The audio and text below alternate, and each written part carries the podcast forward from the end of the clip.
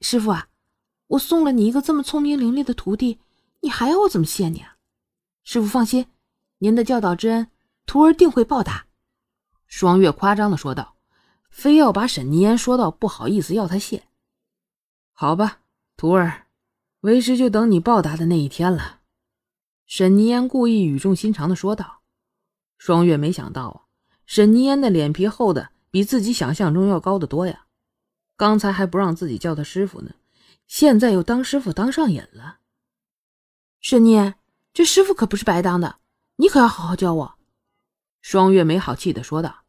“嘿，这武功啊，可是师傅领进门，修行在个人，主要是勤学苦练才行啊。只有使你不怕苦，我才能教得好啊。”双月脸色不善，沈泥烟又开始一本正经起来。“你放心，既然是我提出要学武的。”这吃苦的心理，我有准备。”双月冷冷的说道。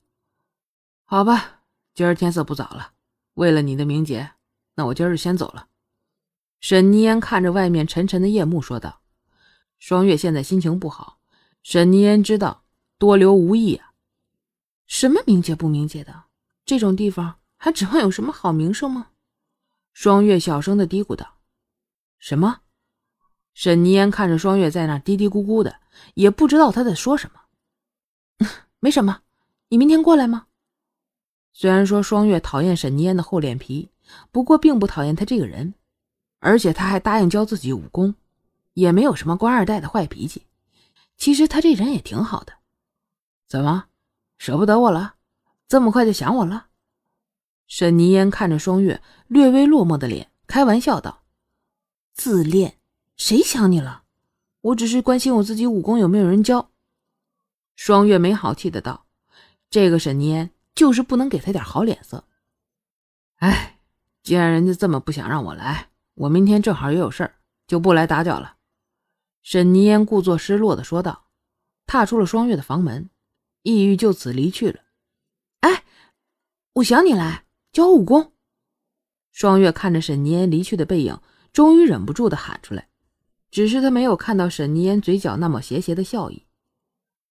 那徒儿今天就好好练习，为师明天再来检查你的功课。”沈泥烟得意的说道。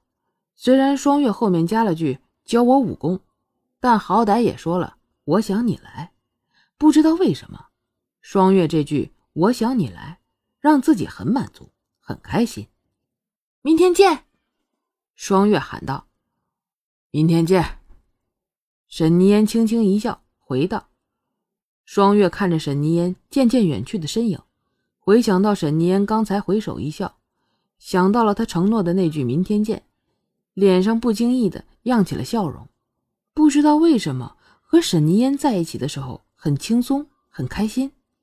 回想着一下午和沈泥烟在一起，他教自己学飞镖的点点滴滴，双月感觉很幸福，幸福。”原谅双月用错了词儿吧。怎么说，现在程程也是双月的男朋友了。双月竟然在别的男人身上有了幸福的感觉，可这的确是双月现在最真实的感觉呀。或许是程程出现的时机不对吧？程程一开始就是以双月客人的身份出现的，双月对他难免有戒心，而后程程对双月的深情又让双月感觉到沉重和压力了，所以程程对双月的爱。虽然让双月很感激、很满足，可是缺少了几分轻松啊。而程程毕竟是自己的恋人，尤其是发现自己有点喜欢程程后，双月更是想在程程面前表现的好一点，反而没有那么轻松了。而沈念则是不同，一开始就是以程程朋友的身份出现的，所以双月把他也当成了朋友，相处起来更加的轻松。也许这就是为什么。很多男人有了女朋友之后，还要再找一个红颜知己的原因吧。双月拿起沈泥烟留下的内功心法，在床上开始打坐，按着心法所示开始运气。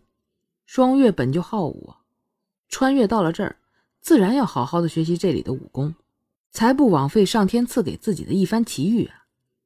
原来双月对古代有两种东西最感兴趣，一种就是武功，另一个。就是先秦时期百家争鸣的学术著作。现在这个时空好像是五代十国，双月也搞不清是什么国家，不过不是自己最想去的春秋时期就行了。双月今天找了一个武功师傅，自然是不会浪费资源，认真练起了内功。